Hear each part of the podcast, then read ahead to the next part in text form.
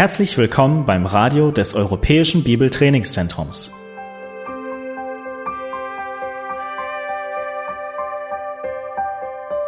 Unser Anliegen ist, dass der folgende Vortrag Sie zum Dienst für unseren Herrn Jesus Christus ermutigt.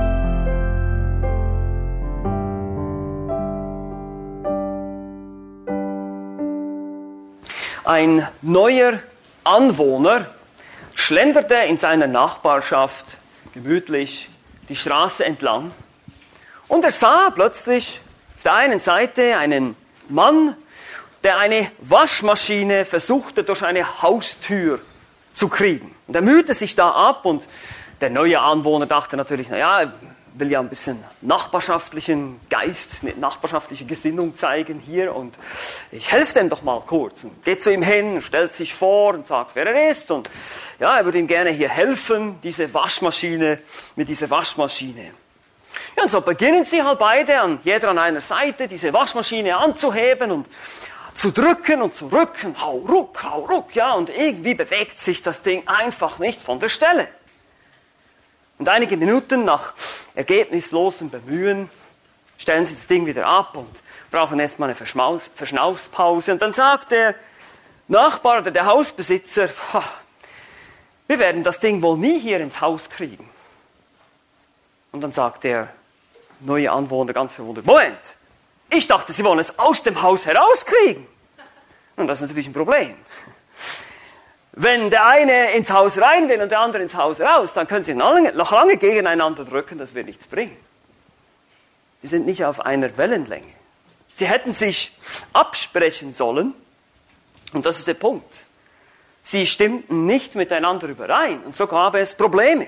Hätte vielleicht sogar sein können, dass dem einen dann die Waschmaschine auf den Fuß fällt. Und genauso ist auch Jona nicht auf einer Wellenlänge mit Gott, mit seinem Gott, mit Jahwe. Manchmal geht es auch uns so, nicht wahr? Dass wir manchmal nicht verstehen, was Gott in unserem Leben tut und wir wehren uns vielleicht so ein bisschen dagegen oder sind sogar rebellisch. Bei Jona sehen wir das ganz deutlich. Gott und Jona waren definitiv nicht auf derselben Wellenlänge. Gott wollte, Gott wollte etwas von Jona, Jona wollte es nicht und Jona wollte etwas, aber Gott wollte es nicht. Dies führt dann meistens zur Konfrontation und zu Problemen. Nun natürlich nicht für unseren Herrn, sondern für uns. Wir haben ja schon gesehen, der Herr gewinnt immer. Also wenn es zwei Menschen sind, dann ja, okay, gut, dann kann man vielleicht nirgends hin und man, ist, man hat Schwierigkeiten, wenn, wenn wir gegen Gott arbeiten, dann, dann wird es problematisch. Für uns wird es problematisch, für uns. Gott, der kommt immer ans Ziel. Das sehen wir auch hier im Propheten Jonah, er kommt immer ans Ziel. Mit uns oder trotz uns. Manchmal müssen wir noch Umwege gehen, das haben wir auch gesehen bei Jona, unnötige eigentlich Umwege, aber er war halt so stur, er wollte nicht hören und deshalb musste er den Umweg gehen. Dann dauert es etwas länger. Und genauso, wie gesagt, war es bei Jona. Er wollte die Waschmaschine aus dem Haus, Gott wollte sie drinnen und dann fällt sie Jona auf den Zeh. Autsch, Gott ist stärker. Gott wollte, dass Jona nach Ninive geht, um da zu predigen. Er sollte gegen ihre Bosheit verkündigen. Das haben wir in Kapitel 1 gesehen. Jona aber nimmt kurzerhand den ersten oder den nächsten Dampfer und will abhauen nach Tel Aviv, nach, äh, von Tel Aviv nach Südspanien. Will er hin. Also genau in die gegengesetzte Richtung will er abhauen. Gegengesetzte Richtung gegenüber Babylon, ja, das ist die Richtung und er geht in die Richtung. Aber Gott lässt sich nicht so schnell abschütteln. Wir haben gesehen, der Herr sendet einen Sturm, und die Schiffsleute auf dem Boot kriegen Panik, die Seeleute, und rufen jeder seinen Gott an, außer Jona, und sie wecken ihn, er schläft im Bauch des, des, im Bauch des Bootes zunächst, später wird er im Bauch des Fisches enden. Und so müssen sie ihn am Ende über Bord werfen, damit der Sturm aufhört. Jona sinkt ins Meer und wird dann eben von diesem ungewöhnlichen U-Boot, von diesem Fisch verschluckt. Das ist dann letztlich seine Rettung. Er rettet ihn vor dem Tod durch Ertrinken. Und da im Bauch des Fisches tut Jona Buße. Er betet zu Gott, dass er sein Retter ist. Und man sieht eine, einen Gesinnungswandel, zumindest, zumindest für eine bestimmte Zeit. Und dann spuckt der Fisch Jona ans Land, an den Strand und wir hören in Kapitel 3, dass der Herr zum zweiten Mal zu Jona sprechen muss. Also nochmal, Jona. Nochmal kriegst du den Auftrag. Seht ihr das in Kapitel 3, Vers 2? Mache dich auf, geh nach Ninive. Er wiederholt die Worte einfach nochmal. Also nochmal. Kannst du mal da anfangen, wo du aufgehört hast. Geh nach Ninive. Das ist Osten da wo die Sonne aufgeht und nicht wo sie untergeht, im Westen, sprichst du nicht mal Spanisch. Also komm, Jona. Tatsächlich, er geht nach Ninive, das haben wir gesehen, 800 Kilometer Richtung Assyrien, eine Monatsreise. Er geht in die riesige Stadt hinein und predigt. Wahrscheinlich eine eher halbherzige Botschaft, das haben wir auch gesehen. Und dann geschieht das Unfassbare. Alle Menschen, die ganze Stadt tut Buße. Sie kehren um zu Gott. Sie rufen Gott an. Sie fasten, ja, sie hüllen sich in Sacktuch. Das ist so eine Art Ausdruck von Trauer. Sie bereuen ihre Sünde, sie wenden sich ab von ihren bösen Taten. Wir haben das letztes Mal gesehen, dass was wahre Buße ist, man wendet sich ab von dem Bösen und beginnt Gutes zu tun. Man wendet sich ab von Gewalttat oder von, von Ungerechtigkeit und beginnt Gutes zu tun. Das ist es, was die Leute tun. Und Jonah schaut wohl zu und er sieht und er sagt, Gott, nein, was, was tut er? Nein, jetzt, oh, ich hab's gewusst, er würde sich erbarmen, ich hab's gewusst. So, das, so muss man sich die Reaktion vorstellen. Ich kann es nicht fassen. Warum war es so? Nun, wir haben gesehen, dass die Assyrer nicht gerade so die beliebtesten Leute waren in Israel.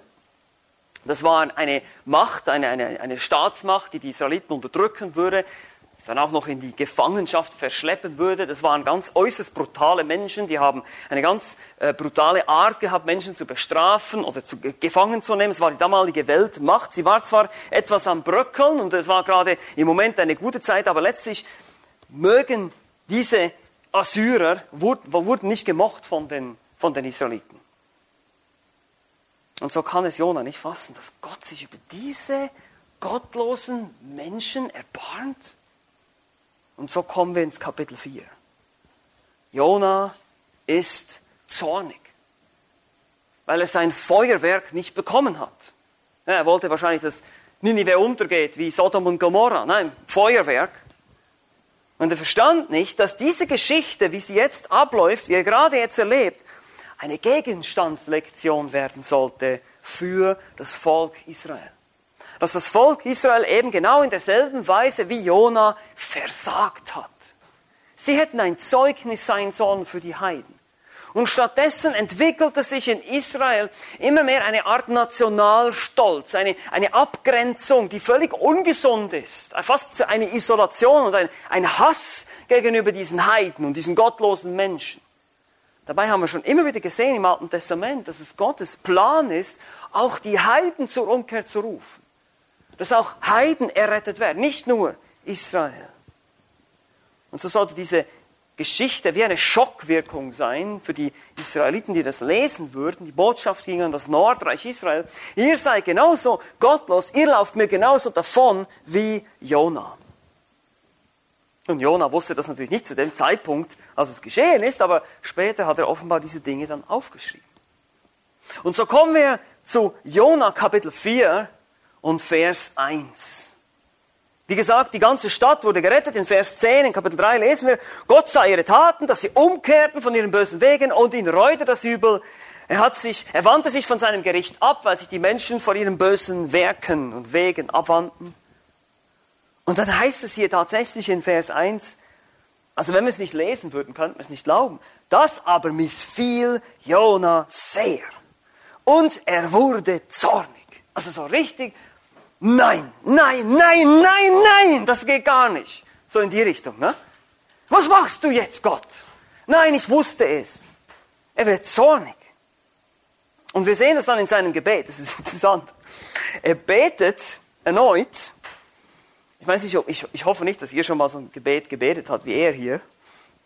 Also, der hat auch ganz schön Mut, mit dem allmächtigen Gott so zu reden. Ich weiß nicht, also, ach Herr, ist's nicht das, heißt es in Vers 2. Jona betete zum Herrn und sprach, ach Herr, ist nicht das, was ich mir sagte, als ich noch in meinem Land war.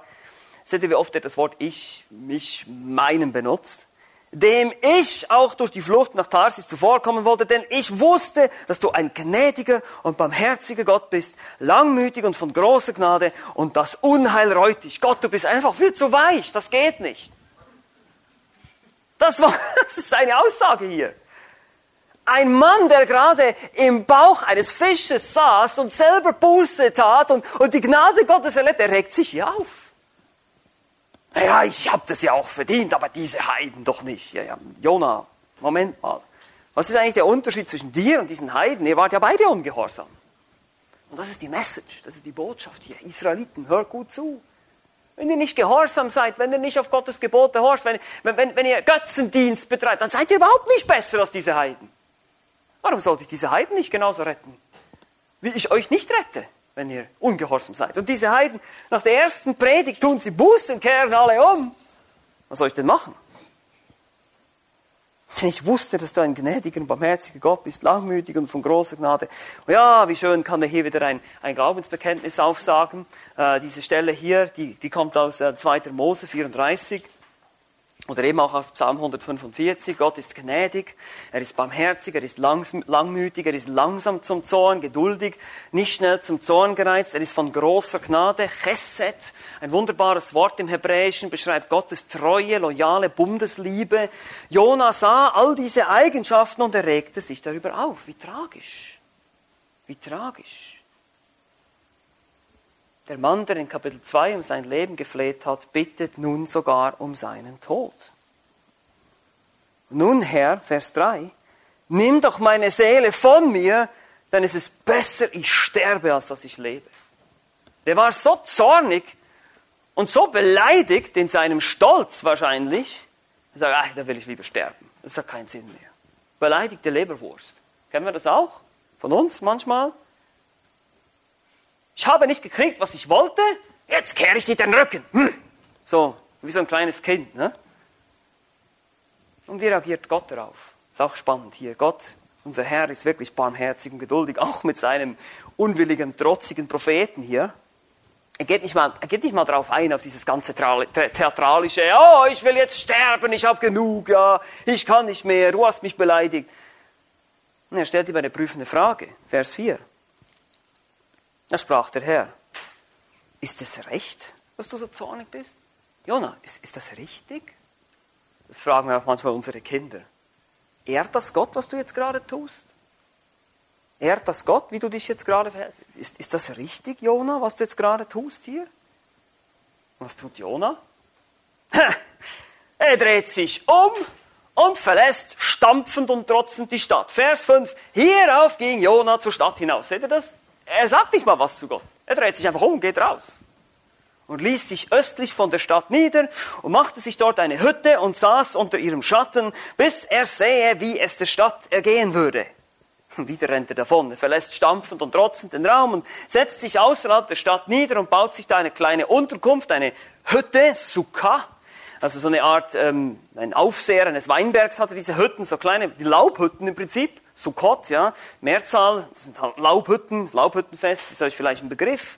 Ein kleines, behelfsmäßiges äh, Gestell mit irgendwelchen Blättern obendrauf. Äste mit Blättern wurden einfach übereinander gelegt und so gab es eine kleine Laubhütte, wahrscheinlich um sich vor der Sonne etwas zu schützen. Es wurde ziemlich heiß da in Mesopotamien, über 43 Grad, ohne Klimaerwärmung. Ja. Aber warum saß er nun da? Was erhofft er sich? Nun, es ist ja noch 40 Tage Zeit. Vielleicht würden die Nineviten doch wieder zu ihren alten Wegen zurückgehen. Das kann ja nicht sein. Vielleicht werden sie doch noch irgendwie wieder zurückfallen. Ihre Buße war vielleicht oberflächlich. Denkt er vielleicht, der Prophet, der gerade selber dabei ist, oberflächlich Buße zu tun oder getan zu haben. im Bauch des Fisches, oh Herr, ja, ist gut, ich mach, was du sagst, ich mach, was du sagst, und jetzt ist er wieder zornig. Diese Nineviten kehren sicher bald zurück zu ihren alten Wegen. Ach, das muss doch, die große Feuerwerksshow, die, die kriege ich sonst vielleicht noch, ja, im Stile von Sodom und Gomorra. Aber nichts geschah. Und es war heiß. Es war sehr heiß. Der kleine Schuppen bot wohl nicht gerade viel Schutz vor der heißen Sonne. Die Blätter, die drüber gelegt wurden, die waren wahrscheinlich schnell verdorrt. Und nun geschah Folgendes, ganz interessant, in Vers 6, da heißt es, da entsandte Gott der Herr eine Rizinusstaude. Die wuchs über Jona empor, um seinen Hauptschatten zu spenden und ihn von seiner üblen Laune zu befreien. Also Gott ist so gnädig. Ich meine, stellt euch mal diesen Trotzkopf vor, wie jetzt da sitzt und in der Sonne bratet und wartet auf sein Feuerwerk, dass, dass, dass, dass die Stadt Ninive doch noch untergeht. Und jetzt schickt er eine Rizinusstaude. Nun, man weiß nicht genau, was das für eine Pflanze ist hier. Die Gelehrten oder die meisten Gelehrten vermuten eine, eben eine Rizinusölpflanze. Das hebräische Wort ist nicht so, ähm, ist nicht bekannt. Man weiß nicht genau, was es ist, aber es ist auf jeden Fall ein, eine Pflanze. Die Rizinusstaude. In dem Fall ist fast doppelt so groß wie ein Mensch. Und eben dieser, dieser große Busch mit den grünen Blättern würde natürlich die Hitze abhalten. Eben wie gesagt, bis zu 40, 43 Grad wurde es da in der Gegend. Und nun würde der Prophet von seiner üblen Laune endlich etwas befreit. Heißt es hier auch, ne? Jona freute sich sehr. Ja, er kann sich ja doch plötzlich noch freuen hier. Weil die Pflanze auf wunderbare Weise schnell wuchs, übrigens auch wieder ein Wunder hier. Nicht nur der Fisch ist ein Wunder, sondern diese Pflanze, die ganz schnell wächst. Ah, dachte er vielleicht dann, Gott ist ja vielleicht doch für mich. Das ist schön. Jetzt habe ich hier sogar einen klimatisierten Sitzplatz, um die Show zu genießen. Ja? Wenn Ninive untergeht. Vielleicht hofft er sich das. Aber Jona kann seinen grünen, blättrigen Freund nicht lange genießen.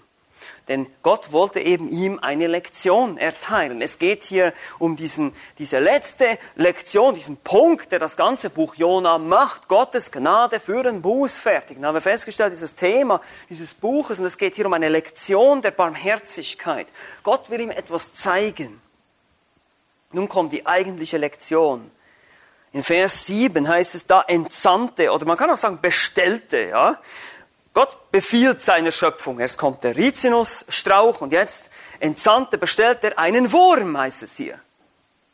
Als die Morgenröte am anderen Morgen aufstieg, da stach, der stach den Rizinus, so dass er verdorrte. Ein Wurm wiederum wissen wir nicht genau, welches Tier das ist. Einige Gelehrte vermuten die Raupen eines Nachtfalters irgendwie, ähm, aber diese Raupen, die fressen offenbar an diesem Rizinusstrauch und sie waren auch vor allem, oder sie sind auch vor allem nachtaktiv. Aber auf jeden Fall stach, wörtlich schlug dieser den Strauch, so dass er verdorrte. Nun kam also die Zerstörung. Aber nicht über Ninive, sondern über den grünen, blättrigen Freund von Jona, sein Wunderbaum, sein Rizinusstrauch. Gott nimmt ihm etwas weg, was er gerade liebgewonnen hat, woran er gerade Freude gehabt hat. Ebenso schön Kühl ist es hier im Schatten. Das ist manchmal auch bei uns, oder? Dass wir manchmal auch so sind, dass Gott uns erstmal etwas wegnehmen muss, woran wir vielleicht zu viel Freude haben, zu viel dran, in unserem Herzen dran hängen, weil es eben wichtigere Dinge gibt zum Lernen. Und genauso war es bei Jona. Er verstand nicht, dass Menschenleben wichtiger sind als Nationalstolz, als dieses Ich bin heiliger als du denken was sich leider offenbar bei den Israeliten ausgebreitet hat. Seine Abneigung gegen diese Menschen, die doch auch Seelen sind, die kostbar sind. Und so verliert er seinen klimatisierten Logensitz hier. Vers 8, und es geschah, als die Sonne aufging, da entsandte Gott einen heißen Ostwind.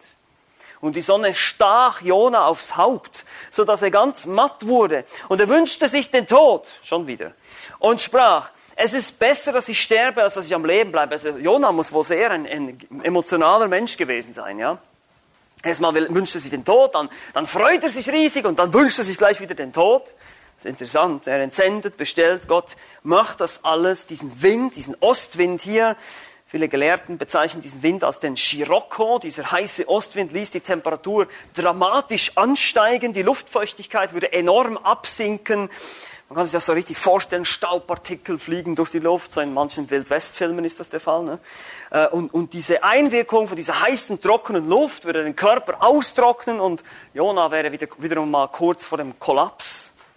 Und die Sonne, heißt es hier, stach ihm aufs Haupt. Also dasselbe Wort hier, wie der Wurm die Staude schlug oder stach. Das ist ein ähnliches Wort hier, dasselbe Wort. Stach oder schlug ihm die Sonne förmlich ins Gesicht. Und dieser staubige, zermürbende, heiße Wind wehte ihm auch ins Gesicht. Also man kann sich das richtig vorstellen. Und natürlich, wie sollte es auch anders sein, er wünscht sich schon wieder den Tod. Aber Gott hatte andere Pläne. Vers 9. Wieder kommt die prüfende Frage. In Vers 4 hat er ihm die Frage gestellt, ist es recht, dass du zornig bist? Und jetzt stellt er ihm dieselbe Frage nochmal. Das ist interessant hier. Sprach Gott zu Jona, ist es recht, dass du so zornig bist? Und jetzt natürlich wegen des Rizinus. Wegen des Rizinus. Jonas Antwort, sehr einsichtig, nein. Ja, es ist gut, ich bin zornig bis zum Tod. Das ist seine Antwort. Obwohl ich dir eine Chance gegeben habe, deine Meinung zu revidieren, Gott, und diese Heiden trotzdem zu zerstören, hast du es nicht getan. Jetzt bin ich erst recht zornig. Ich verstehe das einfach nicht. Und jetzt nimmst du mir noch meinen, meinen schönen Sitzplatz hier weg. Meinen, meinen, meinen kühlen Freund quasi. Das ist einfach nicht fair. Das erwarten wir doch auch manchmal, ne? Ist es nicht so, dass Gott fair sein sollte mit uns? Was heißt das schon fair? Wisst ihr, was passieren würde, wenn Gott fair ist? Dann würden wir alle ohne Ausnahme in die Hölle kommen. Das ist fair. Das wäre gerecht. Das wäre richtig. Alles andere ist Gnade. Und das sind wir uns oft nicht bewusst. Deshalb denken wir gerade in unserer Gesellschaft heute, oh, ich habe doch ein Recht auf das, ich habe ein Recht auf dieses, ich habe ein Recht auf Freiheit, ich habe ein Recht auf meine Meinung zu sagen, ich habe ein Recht auf dieses und jenes und das muss ich auch haben und den Luxus und das. Meine Lieben, wir haben keine Rechte. Das bilden wir uns nur ein. Wir haben ein Recht darauf, in die Hölle zu kommen, weil wir Sünder sind, weil wir Gottes Gebote gebrochen haben. Gott sei Dank hat er uns seinen Sohn gesandt, der am Kreuz gestorben ist, damit jeder, der an ihn glaubt, nicht verloren gehen muss. Aber alles andere ist einfach nur Gottes Gnade und Geduld. Dass du lebst, dass du Essen hast, dass du Kleider hast, all diese Dinge ist nicht dein Recht. Das ist nur Gnade. Das ist nur Gnade. Und genauso dachte Jona, ich habe ein Recht darauf, dass du jetzt meinen Willen tust, so wie ich mir das jetzt vorstelle. Oh nein, Jona. Nein, nein, nein, nein, nein. Du kriegst nicht deine Vorstellung, sondern ich zeige dir jetzt, was ich dir und auch den Lesern dieses Buches wirklich lehren möchte. Eine Lektion über Barmherzigkeit. Vers 10 und 11. Da sprach der Herr, Du hast Mitleid mit dem Rizinus, um den du dich doch nicht bemüht und den du nicht großgezogen hast, der in einer Nacht entstanden und in einer Nacht zugrunde gegangen ist. Und ich sollte kein Mitleid haben mit der großen Stadt Ninive, in der mehr als 120.000 Menschen sind, die ihre rechte Hand nicht von ihrer linken unterscheiden können. Dazu so viel Vieh. Und damit hört das Buch auf. Sehr abrupt das Ende. Wir sehen die Reaktion des Propheten nicht mehr. Wir werden so wie stehen gelassen mit dieser Aussage. Und genau das war auch das Ziel damals mit diesem Buch. Die Israeliten sollten so stehen bleiben und denken, uh, beschämt. Wahrscheinlich jeder, der das gelesen hat oder gehört hat, war beschämt, weil sie nämlich genauso dachten über diese Heiden. Ah, diese dreckigen Gottlosen, warum hat Gott sie nicht vernichtet? Und dann, du hast Mitleid mit dieser Rizinusstaude, mit dieser Pflanze. Du hast diese Pflanze weder geschaffen, noch hast du sie großgezogen, noch hast du sie gepflegt. Es ist auch nur eine Pflanze, okay? Sie ist heute da und wird morgen in den Ofen geworfen, so hat es Jesus beschrieben. Aber ich sollte ich kein Erbarmen, kein Mitleid haben mit dieser großen Stadt, wo mindestens 600.000 Menschen leben, die in meinem Bilde geschaffen sind ich habe sie ernährt. Ich habe ihnen Essen und Trinken gegeben. Ich lasse es regnen über den Gerechten und den Ungerechten. Und das sind sogar 120.000 unschuldige Kleinkinder, die ihre Rechte, äh, Entschuldigung, Rechte nicht von ihren Linken unterscheiden können. Ich kann es auch noch nicht, ich bin Beidhänder, ich komme immer durcheinander. Sorry. Auch wenn diese jetzt nicht zu Israel gehören, sind sie trotzdem Menschen, Jona. Es sind ewige Seelen, die verloren gehen. Und das will ich nicht. Ich bin ein barmherziger Gott. Ich bin gnädig. Hast du nie gelesen? Wir haben es jetzt heute gelesen, Psalm 145. Gnädig und barmherzig ist der Herr, geduldig und von großer Güte. Der Herr ist gütig gegen alle. Und seine Barmherzigkeit waltet über allen seinen Werken. Ja, auch über Tieren und über Menschen. Sie sind alle meine Geschöpfe, ich habe sie alle geschaffen. Ich will sie nicht einfach vernichten. Und nun haben sie sogar Buße getan, diese Menschen. Sie haben zu mir gerufen. Das wäre doch, das wäre wirklich unfair, wenn ich sie jetzt einfach vernichten würde. Das wäre einfach nicht gerecht. Und selbst wenn nur ein Teil davon Buße getan hätte, haben wir im Alten Testament auch in 1. Mose 18, wo äh, Abraham für, für Sodom und Gomorra betet, sollte ich den Gerechten zusammen mit dem Ungerechten vernichten? Auf keinen Fall. Aber die haben alle Buße getan, vom kleinsten bis zum größten, alle zusammen. Und du kümmerst dich um eine lächerliche Pflanze, die du weder geschaffen noch großgezogen hast. Wie gesagt, die Antwort wird uns nicht mehr gegeben, wie der Prophet reagiert hat. Hoffentlich, hoffentlich hat er es verstanden. Ich denke mal, er hat es verstanden. Er hat ja dann die Geschichte letztlich aufgeschrieben für uns als Botschaft, für die nachfolgenden Generationen. Aber das ist genauso, wie wir manchmal sein können. Ist es nicht so? Wir sind auch manchmal so, dass wir uns über die gottlosen Menschen aufregen. Über die Menschen, die Gott nicht kennen. Vielleicht nervt mich der ungläubige Arbeitskollege oder werde ich in der Schule gemobbt von irgendwelchen Kindern, die nicht aus christlichen Elternhäusern kommen und die einfach nicht gläubig sind. Vielleicht sind es aber auch die Politiker, die uns aufregen mit ihren komischen Gesetzen, mit ihren schrecklichen Ansichten. Und vielleicht sind es auch andere Menschen. Aber es sind Menschen. Und Gott liebt sie. Und er will, dass sie gerettet werden. Der hebräischen, gemäß einer hebräischen Tradition saß Abraham einst an einem Abend vor seinem Zelt. Er sah einen alten Mann auf ihn zukommen, der nach einer langen Reise zu ihm kam. Und er bot ihm an, wie das damals auch Sitte war, dass er bei ihm übernachten dürfe. Der alte Mann begann, ähm, sich zu bedanken. Sie saßen sich zu Tisch, sie setzten sich zu Tisch und begannen zu essen. Der Mann fing einfach an zu essen, ohne zu beten. Und Abraham fragt ihn, betest du keinen Gott an? Betest du Gott nicht an? Und der Mann sagte, ich bete nur das Feuer an. Ansonsten fürchte ich keinen anderen Gott. Als Abraham dies hörte, wurde er aufgebracht und schmiss ihn sofort raus in die Nacht hinaus. Ich habe ihn rausgeschmissen, dieser Gottlose. Und kam Gott zu ihm und fragte ihn, was er mit dem Fremden gemacht hat. Und Abraham gab ihm diese Antwort, ja, der betet dich nicht an, ich habe ihn rausgeschmissen. Gott antwortete, nun habe ich ihn schon 80 Jahre lang ertragen. Und selbst wenn er mich entehrt, konntest du ihn nicht wenigstens eine Nacht ertragen? Ist nur eine Legende, es ist nicht aus der jüdischen Tradition, aber es, es zeigt so ein bisschen, es zeigt uns so ein bisschen das Denken eben auch der Juden, auch zur damaligen Zeit. Jona, auch seine jüdischen Leser mussten lernen, dass Gott für alles menschliche Leben, dass Gott alles menschliche Leben wichtig ist. Sie nannten die Heiden Goi oder Hunde.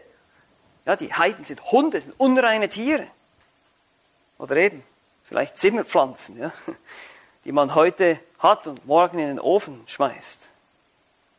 Und das ist genau das, so wie wir nicht denken sollten. Ich denke, wir als Christen müssen uns da hinterfragen. Wir müssen auch immer wieder äh, uns prüfen und, und schauen, bin ich mittlerweile so sind wir mittlerweile so ein Club geworden, dass wir eben uns nicht mehr interessieren für das, was um uns herum geschieht, für unsere ungläubigen Nachbarn, für unsere ungläubigen Mitmenschen, dass wir uns als Gemeinde letztlich um uns selbst drehen und, und nicht evangelisieren. Das kann auch uns passieren, dass wir plötzlich denken, ja, wir sind ja so viel heiliger als alle anderen Menschen, so viel besser. Dabei stimmt das gar nicht. Wir sind nicht besser, wir sind nur besser dran. Wir sind begnadigte Sünder. Und, und Jona von allen hätte das auch verstehen sollen. Er wurde auch von Gott begnadigt, also da im Bauch des Fisches saß und Buße tat, aber hat es noch lange nicht begriffen bis zum Schluss.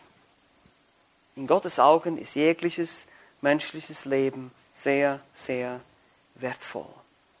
Ich habe kein Gefallen am Tode des Gottlosen, sagt er auch im Alten Testament. Gott ist ein Gott der Barmherzigkeit. Ja, er hasst Sünde.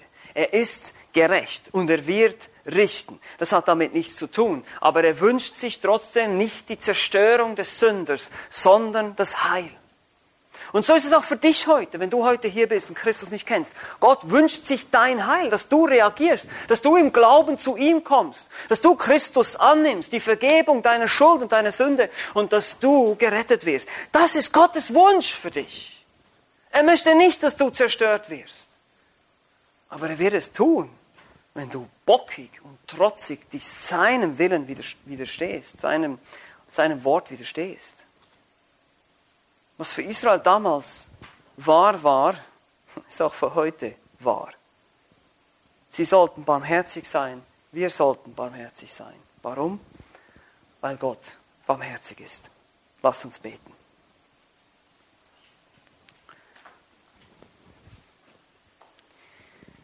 Ja, Vater im Himmel, ich danke dir einfach für deine Gnade. Danke, dass wir eben nicht so behandelt werden, wie sich Jona das vorgestellt hat.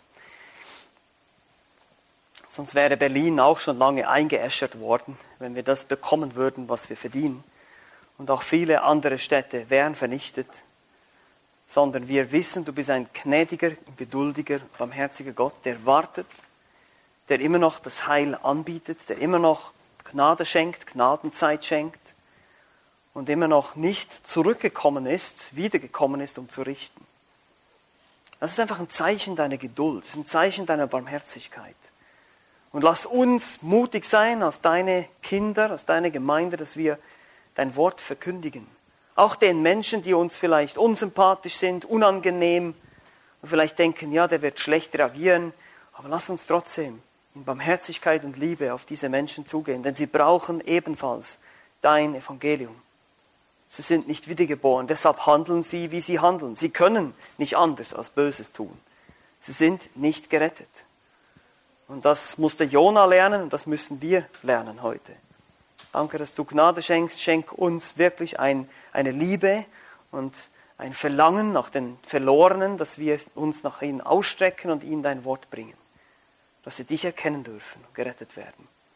Danke für diese ermutigenden Worte, aber auch die ermahnenden Tatsachen, die wir lesen in diesem Buch Jona. Dass du ein gnädiger Gott bist, aber dass wir Menschen das oft nicht verstehen. Selbst deine Diener das manchmal oft nicht verstehen. Und so preisen wir dich und bitten dich um deine Gnade. Amen.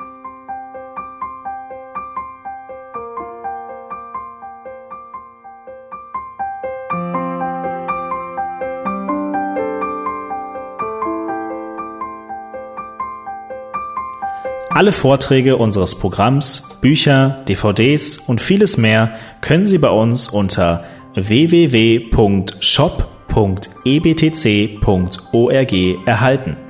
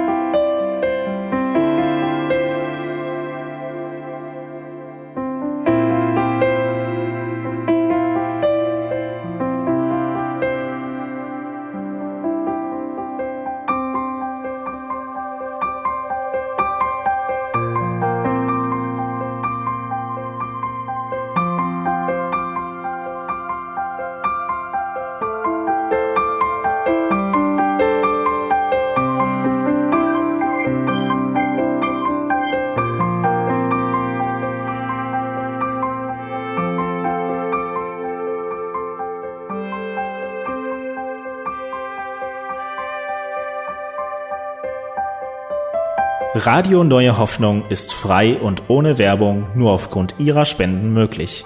Wenn Sie weitere Informationen dazu finden möchten, wie Sie Radio Neue Hoffnung unterstützen können, besuchen Sie die Webseite www.rnh.de.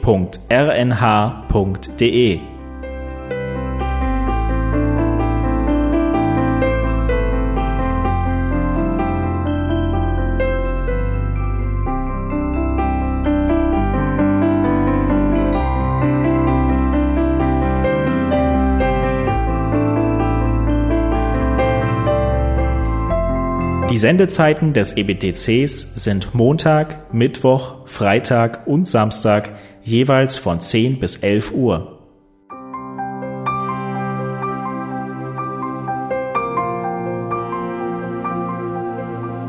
Sie finden uns im Internet unter www.ebtc.org.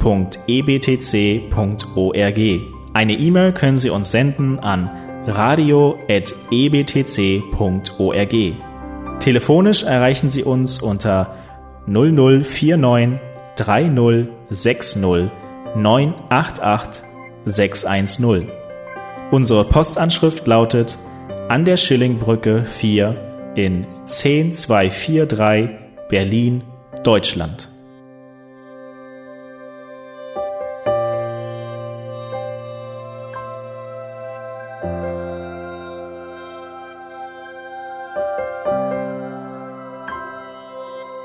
Auf Wiederhören und bis zum nächsten Mal beim EBTC Radio.